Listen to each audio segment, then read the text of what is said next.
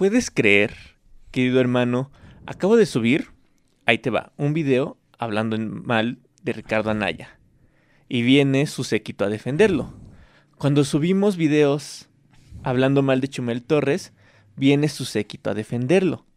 Pero tenemos un video donde literalmente dices que López Obrador es un populista y la mayoría de los que nos siguen son amlovers, lo cual me hace pensar que los amlovers y los obradoristas, esos que llaman de la secta de López Obrador, aguantan vara más las críticas que los derechairos.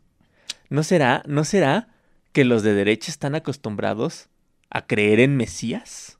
Digo, lo pongo sobre la mesa, ¿no? Pero bienvenidos y bienvenidas a Yo Opino. Para mí que tienes otros datos, carnal. No, no sé, no sé. Sí se pusieron, sí se pusieron muy crazy, ¿eh? Sí se pusieron muy crazy en los comentarios. Se ponen muy crazy los, los que están defendiendo a sus mesías de la derecha. Pero bueno, bienvenidos y bienvenidas a Yo Opino Podcast, el podcast donde hablamos mal de Chumel Torres y Ricardo Anaya para conseguir seguidores, pero el día de hoy vamos a hablar mal de López Obrador para perder los, los pocos seguidores que ya hemos conseguido. Nuestros 22 suscriptores se nos van a ir. Exactamente, pero antes que eso...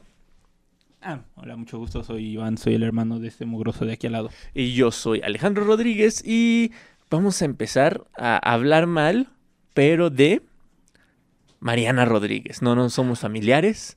No somos familiares de Mariana Rodríguez. Ojalá. Ojalá para que nos para, hablar. Un hueso, Exactamente, pues para. Hay, cuando nos ven hablar, nos escuchen hablar bien de movimientos ciudadanos, porque encontramos a nuestra prima perdida, Mariana. Marianita, te extraño, prima. Mándame un mensaje, un inbox, porfa. Este, ay.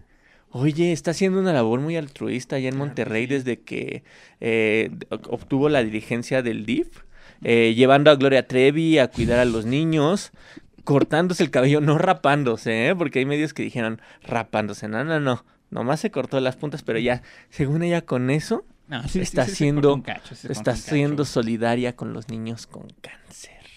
¿No? Mm. Ojalá, ojalá yo hubiera tenido la cantidad de seguidores que ella recibió cuando me rapé dos veces para los niños contra cáncer, pero bueno, uno lo hace por ayudar, no por los seguidores, ¿verdad? Exactamente, es que Mariana lo hizo por, por ayudar, ¿no ves que Chumel Torres salió a aplaudirle su acto altruista? Es, más, aquí lo pongo, si llegamos a los mil suscriptores, me vuelvo a rapar para los niños con cáncer. Órale, órale, pero pero a ver, explica, explícale a la audiencia, porque no va a faltar el que diga, ay, güey, pues de qué sirve que te rapes. Explícale a la audiencia de qué sirve que te rapes por los niños con cáncer, porque no es nada más para ser solidario y altruista. Ah, no, pues bueno, generalmente cuando se tiene el cabello tan largo, se corta para donarlo, para que se creen pelucas para los niños con cáncer, para que las niñas, bueno, sobre todo para las niñas, no se sientan tan inseguras de cuando pierden el cabello debido a las quimioterapias. ¿no? Ok, muy bien. ¿A los cuántos suscriptores dijiste? A los mil suscriptores. En YouTube, porque en ah, TikTok ya los tenemos, sí, en YouTube. En TikTok hay al millón de suscriptores, me rapo. Ok, va que va. Bueno, pues ahí está la promesa, ¿no? Y porque aparte estoy casi seguro que el cabello de Mariana no es como apto para este tipo de cosas, ¿no? Porque te piden ciertas características. ¿Cuáles son? Ciertas, apenas me cayó el 20. Te piden que no esté decolorado, que esté bien cuidado, que no tenga las puntas abiertas, Ah, y que tenga mínimo 30 centímetros de largo. Entonces, no, a ver, según yo se lo, se lo cortó, porque ni se lo rapó, se lo cortó para hacerle a la mamada de que estaba en la misma posición física que ellos. No lo hizo para donar su cabello. No, hasta donde sé, no. O sea, puede ser que me equivoque. Lo admito que puede ser que me equivoque, pero hasta donde yo sé, nomás se lo cortó para decir que estaban, o sea, como en la misma condición estética, vaya, que no se sintieran mal. ¿No? O sea, no, pero según yo. Ajá, pero según yo, su, su cabello no lo no si lo donó, no es apto. No es apto. Hasta donde, porque ah, ya digo que ese rubio que tiene no, es tan natural que digamos. Sí, no, aparte, bueno, no, no la recuerdo bien, pero yo sí por ahí tenía unas mechitas como castañas, ¿no? Algo así. Entonces, si tiene tintes, pues ya no es apto. Entonces, sí, solo lo hizo para farolear, literalmente, ¿no? Para, el tuitazo. Que, a ver, quiero aprovechar esto para eh, admitir que me suelo equivocar, eh, porque me acabo de enterar, no sé qué tan cierto sea, porque la información está muy opaca con respecto a este tema, pero sí ves que la semana pasada hablamos de un chico que había videos de la protesta de la refinería de Dos Bocas que al parecer iba a perder el ojo.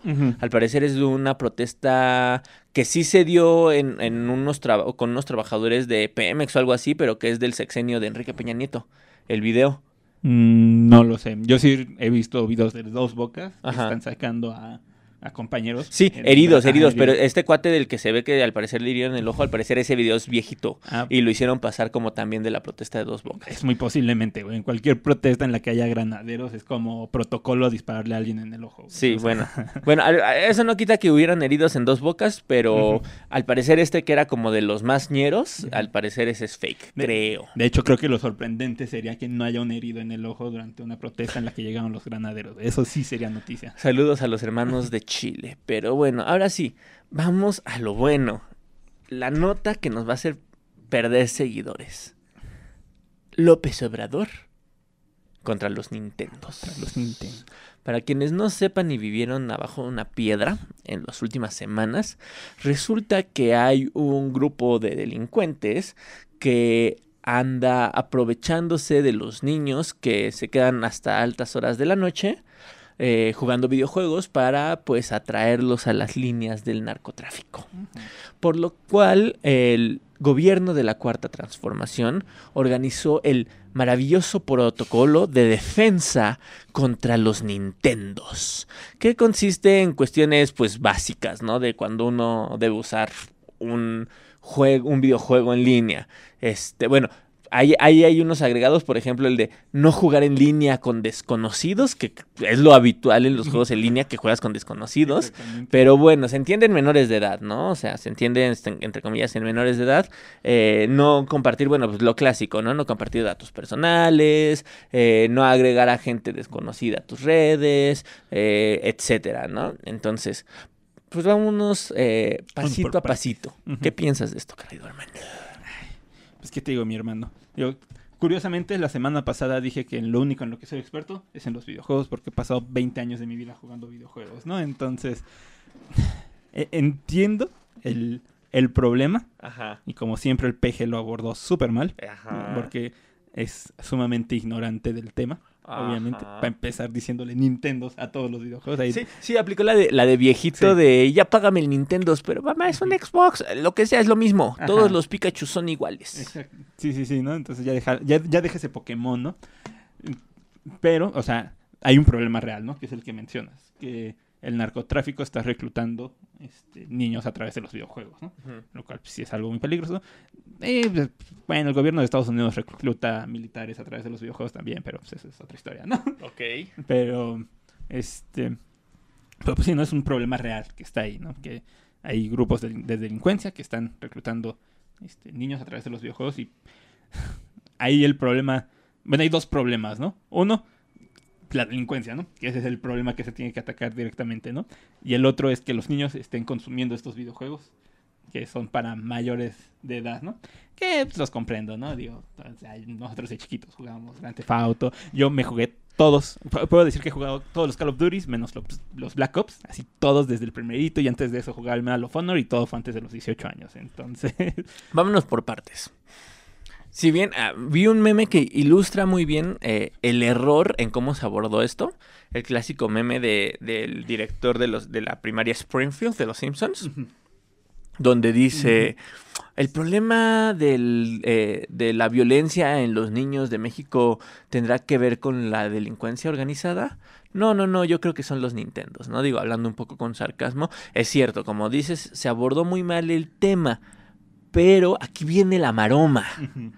Creo que hay por ahí una semillita o, o- o un, eh, una nota a pie de página que tiene razón, ¿no? Y es el hecho de que, pues precisamente, los padres deben de tener la responsabilidad paternal de fijarse que están jugando sus hijos, eh, cómo lo están haciendo, porque incluso hasta el mismo Peje puso el ejemplo también muy de abuelito, pero muy cierto de que el clásico, que es clásico que el niño está echando, dando lata y le das la tablet, ¿no? O le das el control del PlayStation y es así como, ya chamo, deja de estar moliendo, ¿no? Y pues no, no se trata de eso, ¿no? O sea, se trata de saber educar a los hijos, digo, y un- uno podrá decir, ah, muy fácil porque tú estás joven y no tienes hijos, pero precisamente por eso no tengo hijos, ¿no? Este, porque pues sé que es una responsabilidad y sé que dentro de esa responsabilidad está, pues no solucionar el problema del niño dando lata nada más, dándole la tablet y diciéndole, ah, no me estés molestando, y, e ignorarlo, ¿no? Porque eh, precisamente suceden este tipo de problemas que eh, deja tú que los reclute el crimen organizado, ¿no? Pero luego sí se enfrentan a videojuegos que son violentos o que tienen un lenguaje explícito o que tienen escenas que no deberían de ver y no es culpa del videojuego porque por algo el videojuego tiene su clasificación. Funciona exactamente igual que las películas. Tú no pones a un niño a ver una película clasificación C nomás para que te deje que estar moliendo. Exacto. Tú como padre tienes la responsabilidad de revisar cuál es clasificación C, cuál es clasificación B y cuál es clasificación A y cuál dejas que tu hijo vea. Sí, porque pues, a fin de cuentas, alguien le... Igual ya en el celular es más fácil, ¿no? Que el niño llegue y te instale un juego, pero en las consolas, tú como papá tuviste que haber invertido un par de miles en la consola y otro milecito en el videojuego, ¿no? Entonces, debes de saber qué es lo que le estás comprando al niño, ¿no? Porque dudo mucho que un niño de menos de 15 años pueda adquirir la cantidad de dinero necesaria para comprar ese tipo de videojuegos, cosas como Call of Duty, Grand Theft Auto, cosas así, ¿no? Entonces, si tú como papá estás dándole esos esas cosas a tu hijo para que consuma, pues ahí el, el problema es el papá, ¿no? Que ahí claramente tiene una estampita que dice mayores de 17, de 12, de 3. Y siento que aquí, nuevamente lo que nos encanta quejarnos en este podcast, parte del problema también lo tuvieron los medios, Los medios de, comunicación. Porque en lugar de abordar el problema que estaban abordando, todos los titulares decían, AMLO se echa encima sobre los Nintendos, ¿no? Y, ese, ese era el encabezado y ese es el encabezado que todo el mundo replicó diciendo, oh, ya otra vez contra los Nintendos, ¿no? Y ni siquiera todos son Nintendos y la chingada. Dice, sí, abres la nota y ves el problema, ¿no? Es, ah, bueno, entonces hay un problemática si se fue contra los Nintendos. Otra vez lo abordó horriblemente mal el peje, pero bueno. Ahí Pe-. Pero lo hace un poco a propósito, ¿no? También ya lo habíamos hablado, porque precisamente esto de enfocarse tanto en los videojuegos es precisamente para desviar un poco la atención de que estamos enfrentándonos ante un problema de crimen organizado que no está, no está teniendo solución. Sí, sí, que sí, sin poderlo arreglar. Y los medios de comunicación, para empezar, en lugar de dar el encabezado correctamente, hacen nuevamente el clickbait. Y una vez que entras a la cuenta, digo, a la noticia, a la nota, pues ni siquiera te dan opciones, ¿no? Porque dentro de las consolas, el mismo Nintendo tiene un gran programa de control parental. O sea, desde, creo que desde que anunciaron el Nintendo Switch, lo anunciaron junto con el plan de control parental. De que te, tú como padre te permite restringir las horas de juego, restringir... Y, y creo que no solo Nintendo, creo que ya lo implementaron en todas las consolas de todas las franquicias. Sí, y tú lo puedes hacer también en tu celular, ¿no? Ahí es un poquito más complicado, pero todas las consolas, PlayStation, Xbox, Nintendo, hacen lo posible para que como padre te sea más fácil implementar un control parental. Entonces, en lugar de hacer su trabajo periodístico, los medios de comunicación, pues nada más se van por el clickbait y no te dicen todo esto que te podrían decir aprovechando esta noticia, ¿no? Exacto, y qué bueno que lo dices, oye, fíjate, qué interesante, no lo había pensado, pero tienes toda la razón, porque ahí entraría la verdadera labor del medio de comunicación, que es infos- informar e investigar, y se investigaran e informaran, como dices, podrían aprovechar que está en auge este tema para hacer la recomendación a los padres y decirles, oye, a lo mejor tú no vives en estas zonas donde están reclutando a los niños, pero pues aprovechando el tema, te explico cómo este, podemos hacerle para que tu hijo eh, no pase más horas de lo debido frente a la consola, o incluso a lo mejor porque no se clasifica igual eh, la, la restricción de edad en los videojuegos que las películas. Entonces a lo mejor el padre no sepa cuál es la clasificación, igual y hasta se pudieron haber aprovechado las notas para hablar de la clasificación de, la- de los videojuegos y que los padres la entendieran. O sea, el- no solo existe el problema de que quieran reclutar a niños del crimen organizado, ¿no? Ese es un problema relativamente moderno, ¿no? Y Y de México. quiero pensar que solo de México, ¿no? No quiero pensar que en otras partes del mundo también sucede. Pero hay otro tipo de problemas, ¿no? Tenemos el phishing, que es este robarte datos a través de, de tus cuentas. Este, en, es muy común que en videojuegos para niños hayan pederastas rondando por ahí. Que, pues sí, intentando pues contactar con niños para sacarles información, fotos, etcétera, etcétera, ¿no? Por ejemplo, Roblox, que si no sabes qué es Roblox, ya estás demasiado viejo, mi amigo mío. Este, pero pues es un juego muy popular. Hace poco niños. un compañero del trabajo preguntó que era Roblox. Pues sí, ahorita es muy, muy popular con... Creo que ya ni siquiera son centennials esta generación, ya no sé ni qué son la nueva generación, pero sí, entre los niños muy pequeños ahorita es muy popular Roblox. Y por suerte Roblox se ha implementado muchas medidas para intentar evitar que haya este tipo de pederastas y gente nociva para los niños, porque es una comunidad para niños principalmente. Sin embargo, pues no es una comunidad extremadamente grande y es y no es tan fácil mantener el control. Entonces es bueno que como padre pues, intentes ver qué está haciendo el niño, aunque sea un juego para niños, especialmente para niños, ¿no? Y así con todos los videojuegos. A ver, pero antes de que nos eh, empecemos a escuchar como los tíos viejos de la mesa, eh, la pregunta del millón, La pregunta, y, y un paréntesis, una promoción. Mi querido hermano que está sentado a mi diestra. No es cierto, sí, a mi diestra no es cierto, a mi siniestra.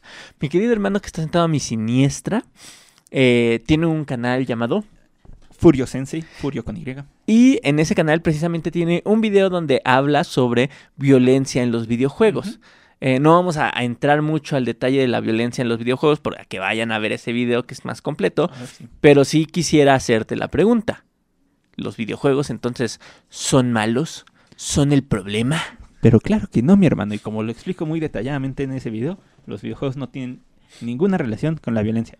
Bueno, no, no hay causalidad. O sea, los videojuegos no causan violencia. Puede que haya una relación entre gente violenta que juega videojuegos, pero pues, es así con todo, ¿no? Hay gente violenta Claro. que ve fútbol, hay gente violenta que, este, no sé, que hace pinturas, de gente Sí, violenta en todos sí, lados. claro, hay gente violencia que ve fútbol, hay gente violenta que escucha metal, hay gente violenta que escucha reggaetón, hay gente violenta que escribe y lee literatura, o sea, hay gente violenta en todos lados, así como hay gente donde pues jugar media hora Call of Duty o jugar media hora GTA o cualquiera de estos juegos de pistolas, no solo este... No, no, no, no solo no los hace más violentos, sino que a veces incluso hasta les, servía de- les sirve de terapia, ¿no? Precisamente. De- debo contar que, por ejemplo, cuando yo fui a terapia, mi psicólogo me recomendó jugar videojuegos porque detectamos que era parte de las cosas que me ayudaban a desahogarme, ¿no? Sí, precisamente a mí también es muy terapéutico jugar videojuegos. Igual una vez comentando en el grupo de la facultad, muchos coincidimos en eso, que para nosotros jugar videojuegos es muy terapéutico y que incluso muchos cuando dejamos de jugar videojuegos el estrés creció dentro de la comunidad, ¿no? Entonces, bueno, eh, cerrando un poco el tema, los invitamos a ver el video de Furio Sensei, donde habla sobre la violencia en los videojuegos y suscribirse tanto a ese canal como al canal de YouTube de, de Yo, Opino Podcast. Y de para- paso también poéticamente Sí, también donde hablamos de poesía. Y si ya saben, si llegamos a mil suscriptores en Yo Opino, eh, mi querido hermano, que si lo ven en cámara, para los que nos están viendo en cámara, tiene el cabello no tan largo, pero estoy casi seguro que cuando lleguemos a los mil, lo va a tener lo suficientemente largo como para que lo pueda donar y apoyemos, ¿no? Que a lo mejor no es un apoyo moneta- monetario, pero es un apoyo simbólico que un- todo, todo suma, ¿no? Todo suma. A lo mejor nos estamos viendo muy white pero todo suma, Todo desde mi punto de vista. Digo, si Mariana Rodríguez lo puede hacer, también. claro. Eh, pasemos al segundo punto, que es... Si, si AMLO no solo se echó encima a la comunidad de los videogamers que pues es bastante tóxica, dijo pues vámonos con otra comunidad tóxica, ¿no? Vamos a echarle tierra a la UNAM, Simón, porque ya lo había hecho una vez y me salió, vamos a hacerlo otra vez, porque cortina de humo, a chiflar a las lomas. La- las noticias están medio lentas, ¿no? Vamos a hablar de qué hablar esta semana y dos veces para que tengan de qué hablar en el podcast. Exacto. Entonces, ¿qué dijo? Que la UNAM está plagada de conservadores. Y luego, luego salieron esos que están en contra de los paros, esos que quieren afiliarse a las, filas del PAN, esos que quieren afiliar, o que ya están afiliados a las filas del PRI, esos que son machistas, esos que son mi- misóginos, esos que están en contra del lenguaje inclusivo, a decir, en la UNAM no hay derechistas. Podrá haber acoso, podrá haber plazas heredadas, Violencia de género. violencia de género. Podrán Po- no pagarle a los profesores. Podremos ser de derecha, pero nunca seremos una escuela privada. Eso sí que no. Ok. ¿Qué pasa ahí? ¿La UNAM está llena de gente de derecha? Híjole, ¿por dónde empezamos, carnal, con este tema? Mira, pues, lo- nada más es darte una vuelta por derecho para ver que hay gente de derecha. Y es, y es que también la, la UNAM es un microcosmos. O sea, tenemos CEU, que no es toda la UNAM, pero normalmente cuando uno piensa en la UNAM, piensa en CEU, ¿no? En Ciudad. Universitaria. Tenemos CEU. Dentro de CEU tenemos las facultades, tenemos los institutos, tenemos los museos. Y luego, aparte de CEU, tenemos todas las FES. De Zacatlán, Cuautitlán, Izcalli, shalala, shalala. Zaragoza. Zaragoza. Te- Tenemos las prepas, tenemos los SHs y luego tenemos las este las instituciones fuera La- de la CENES. La CENES. Y la Facultad de Arte y Diseño. Y creo que también la de Arte Teatral es parte de la UNAM. el Sí. CUC. Ajá, ese es el que estaba pensando. ah, en La, el la- Cook. Nacional de Música. La Nacional de Música. la, la UNAM es enorme, es enorme, enorme la UNAM, entonces es un microcosmos en sí. Y por lo mismo hay gente de todo tipo. Y claro que hay un sector súper de derecha. Ahí está, o sea, en un sector tan grande por estadística simplemente, o sea, ni siquiera tienes que preguntar, por estadística tiene que haber un grupo de derecha, ¿no? A ver, si sale alguien como Santiago Krill, que es parte de la bancada del PAN a decir que da clases en la UNAM, pues la lógica nos dice que hay gente con pensamiento de derecha en la UNAM. Si sale un narro que fue rector de la UNAM a convertirse en parte del gabinete del presidente del Partido de la Revolución Institucional, acá el PRI, pues entonces hay gente de derecha en la UNAM. Pero, hay un pero. Siempre hay un pero.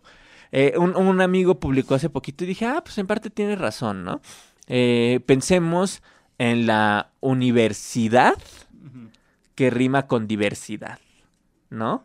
O sea, en la UNAM hay diversidad. Y lo mismo decían en su comunicado. Y es interesante, ¿no? Porque, eh, pues, el, el peje está diciendo que actualmente hay mucha derecha, ¿no? Porque iba a dar el argumento de que AMLO salió de la UNAM, Sheinbaum salió de la UNAM, no sé si Ebrad salió de la UNAM, Seguramente. no estoy seguro. Sé que Mancera salió de la UNAM, Ajá, sí, muchos este, de los del actual gobierno salieron de la UNAM. Eh, AMLO señala la actualidad, ¿no? No sus tiempos, nuestros tiempos. Nuestros tiempos. Y si bien le doy la razón hasta cierto punto de que hay gente de derecha en la UNAM, eh, pues a mí todo el pensamiento de izquierda me vino de la UNAM.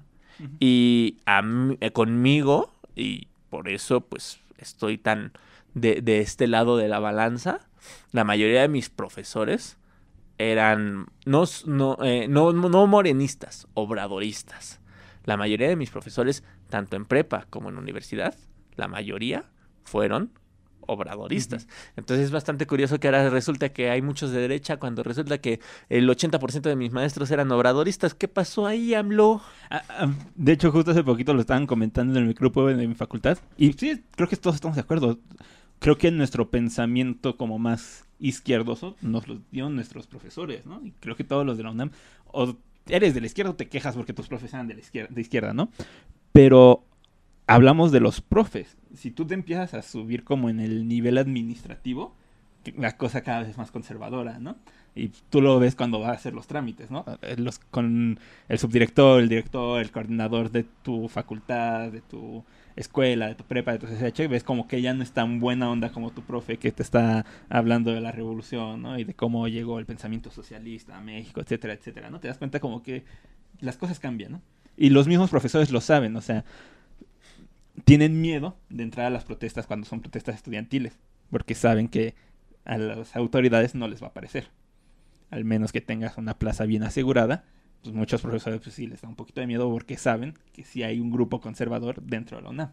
O sea, sí es muy curioso cómo, cómo funciona la UNAM porque los profesores y mucho el estudiantado sí es como muy de izquierda, por así decirlo, pero conforme va subiendo te das cuenta de que todo es como más conservador el mismo rector es la evidencia, ¿no? O sea, como dices, Narro salió de la UNAM y se fue directito a las filas del PRI. O sea, y ni siquiera hizo escala en ningún otro lado, ¿no?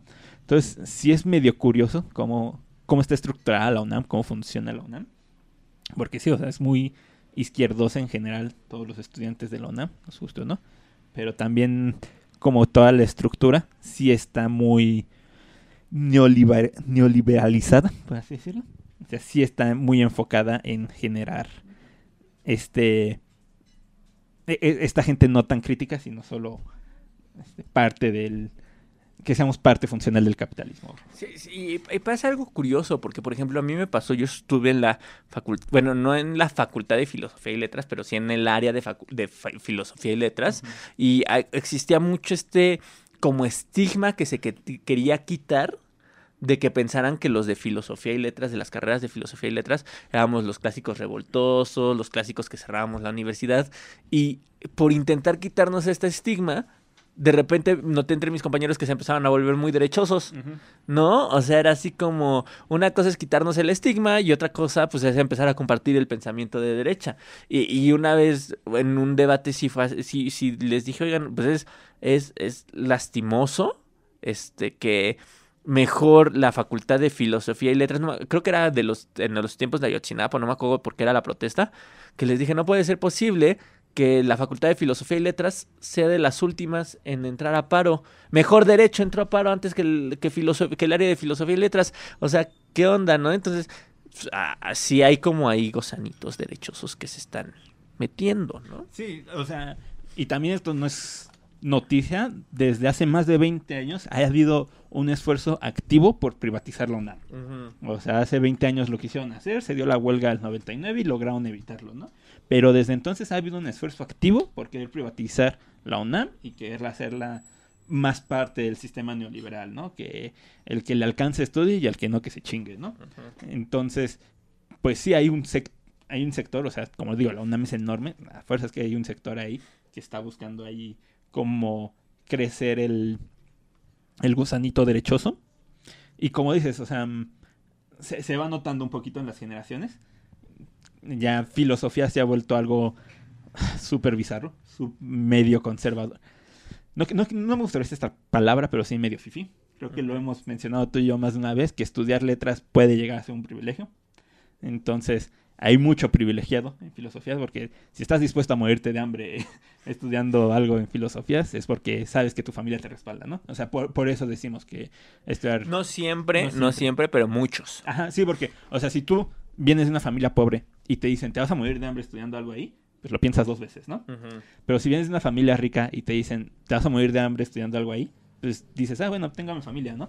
Pues no hay tanta problema, o incluso pues tienen esta herencia cultural que saben que no te vas a morir de hambre si estudias algo así, ¿no? Entonces, por eso como que es muy curioso el caso de filosofía y letras en particular, que sí se ha vuelto muy conservador. Yo he ido a sus asambleas y sí es algo bien raro. Y también yo desde mi primer semestre en la facultad supe que las tres facultades más cheras es filosofía, ciencias y ciencias políticas, ciencias exactas. Porque, para mi sorpresa, en mi primer semestre igual sucedió a Yotzinapa y fuimos de las primeras en irnos a paro. Eran asambleas enormes, todos participábamos, los profesores estaban sumamente activos. Entonces, todavía está ese espíritu combativo, pero también noté que había muchos este, conservadores que tenían el privilegio de estudiar en la universidad. Que, ahí sí te, voy a contradecir un poco porque yo creo que Ayotzinapa fue un eh, evento espectacular, porque a mí yo entré antes a la universidad que tú y a mí sí me tocaron un par de paros por eventos, este, pues de esos que no son tan llamativos, donde se hacían estas asambleas no tan grandes, eh, que apenas llenaban el, patio. Yo soy de, yo estudié en una FES, entonces apenas llenaban el patio de la facultad, estas asambleas, y la mayoría de los votos eran en contra de los paros, en contra de salir a protestar, etcétera. Cuando fue a Yotzinapa, yo ahí pude ver el contraste. La, no solo el patio se llenó, o sea, se llenó, eh, eh, había gente en, los balcones de los edificios viendo las asambleas, porque sí fue algo que movió a todo mundo. Y fue la primera vez en mi vida en la universidad, la primera y la única vez en mi vida en la universidad, donde yo vi que cuando el vocero preguntó, ¿nos vamos a paro? o sea, fue un grupo mínimo el que no levantó la mano.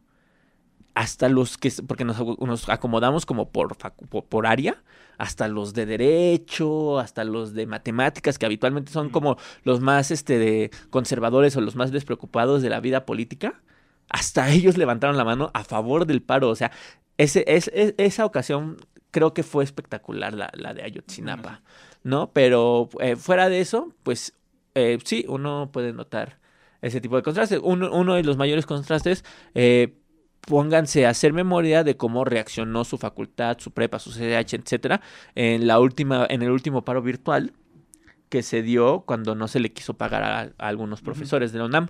Y ahí van a poder ver si el pensamiento de su facultad o de sus profesores o de sus compañeros es individualista o estaban pensando en el colectivo, que como bien nos enseñó Diego Rusarín en ese video que se hizo viral eh, cuando estaba quejándose, eh, platicando con Chubel Torres, eh, el pensamiento individualista está más asociado hacia la derecha y el pensamiento del colectivo está más asociado a la izquierda, que no siempre es así.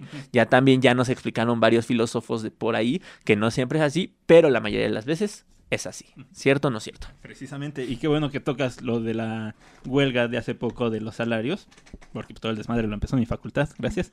Este, y pues sí, no, o sea, me parece muy curioso que estuvimos dos, tres meses sin clases porque a los profesores no les pagaban.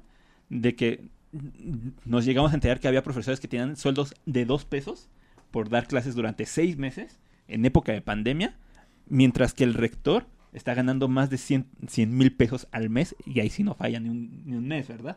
Entonces, es difícil defender a la UNAM cuando suceden este tipo de cosas, ¿no? Decir que no está en un modelo neoliberal o de derecha cuando las autoridades gastan 22 mil pesos en ceniceros, 50 mil en sillones, 60 mil en archiveros y esos datos están dentro de, de la declaración de egresos de, de la UNAM, o sea, no es un secreto, o sea, ahí están los datos que dicen que gastan eso en ese tipo de cosas, ¿no? Miles de pesos en plumas, en una pluma, o sea, se hacen despilfarros enormes en cosas innecesarias, mientras que a los profesores a veces ni siquiera les pagan las horas, o sea, cuando empezó la protesta había profesores que decían, ah, o sea, ya le están pagando a los profesores porque yo llevo dos años sin cobrar, yo llevo tres semestres sin cobrar, ¿no? O sea, muchos profesores por eso también muchos es de este pensamiento como super izquierdista, lo hacen por gusto, por verdadera pasión, cuando no se les paga y entonces así, entonces a dónde se está yendo todo el presupuesto de la UNAM, ¿no? ¿Quién se lo está clavando, no? Y ahí, todos calladitos. Los profesores fueron a protestar a Palacio Nacional y todos calladitos. No vi a los diputados del PAN apoyando a los profesores que no les pagaban. No vi a Rosario Robles defendiendo, diciendo, ay, ¿por qué no se les paga? Yo saco de mi salario este, millonario para pagarle a los profesores, aunque sean mil pesos a la quincena, que ni siquiera eso les paga, ¿no? O sea, no vean a nadie que ahorita está dando la cara por la UNAM, dándolo la cara por los profesores, que son el alma de la UNAM. Entonces, pues sí se nota ahí, para empezar, la hipocresía de los que ahorita están defendiendo la UNAM y un problema sumamente peligroso dentro de la UNAM, ¿no? Cuando dijo, porque estamos yéndonos como al centralismo de la UNAM, pero el, el, PG habló de la mayoría de las universidades públicas, no solo de la UNAM, y dijo una frase que sí duele. La verdad es que sí duele, porque él dijo, eh, uno de los mayores movimientos políticos sociales entre la juventud mexicana fue el movimiento Soy 132, ¿no? Fue un punto y aparte para el pensamiento político mexicano, en especial entre los jóvenes. Y el mismo AMLO dijo, no puede ser posible que este movimiento haya nacido en una escuela privada que en las universidades públicas, ¿no? y, e incluso yo me acuerdo cuando empezó eso, al principio otra vez muchos estudiantes estaban renuentes de unirse al Yo Soy 132. Hablo de muchos estudiantes de la UNAM. Estaban renuentes a unirse al movimiento Yo Soy 132 por el clásico argumento de no queremos perder clases, no queremos meternos al tema político. Y de, dude, ¿neta? ¿Es neta? sabemos cómo terminó el Yo Soy 132, ¿no? Un saludo a Antonio Atolini. Sí, o sea, todos terminaron afiliados a algún partido. Y bueno, también eso es algo... No todos, pero sí muchos. Ajá. Y sucede en todos los movimientos políticos, ¿no? Muchos del CGH ahorita están en el PRD o en Morena, ¿no? Este... Pero, o sea, no sé, siento que e, esta tendencia de la UNAM no es solamente problema de la UNAM, sino como todo es un problema un poquito más complejo y viene de factores externos, ¿no? Yo algo que noté cuando entré a la prepa fue que muchos venían de escuelas privadas. Y no es por hacer menos a las escuelas privadas, pero se me hizo algo muy curioso, ¿no? O sea, la UNAM eres una escuela pública. O sea, nosotros siempre supimos que si no estudiábamos en la UNAM, en el Poli, íbamos, tenemos que estudiar en Conalep o en bachilleres porque no vamos a tener para una escuela privada, ¿no? Que tampoco son malos los CONALEPs y los sí, bachilleres. Ajá. Pero, o sea, sabíamos que esas eran nuestras opciones. La escuela privada no era una opción. Ajá. Y ver que muchos venían de escuelas privadas se me hizo algo muy curioso. Porque eh, sí, en muchas escuelas privadas el nivel académico es muchísimo mayor. Tenía acompañados de liceos, de este de institutos que ni siquiera con había escuchado en mi vida, pero que cuando los googleé es así de aquí estudió el hijo de Salinas, ¿no? Aquí estudió el hijo de, mm. de un montón de políticos, ¿no? Entonces se me hizo algo muy curioso que en las escuelas públicas hubiera gente que sí podía pagar una educación privada. y en toda la UNAM sucede esto. O sea, tenemos a hijos de políticos este, importantísimos estudiando en la UNAM, ¿no?